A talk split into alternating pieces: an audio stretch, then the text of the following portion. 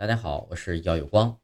荷花是如何做到出淤泥而不染的？每到夏天，池塘里的荷花迎风起舞，千姿百态，甚是好看。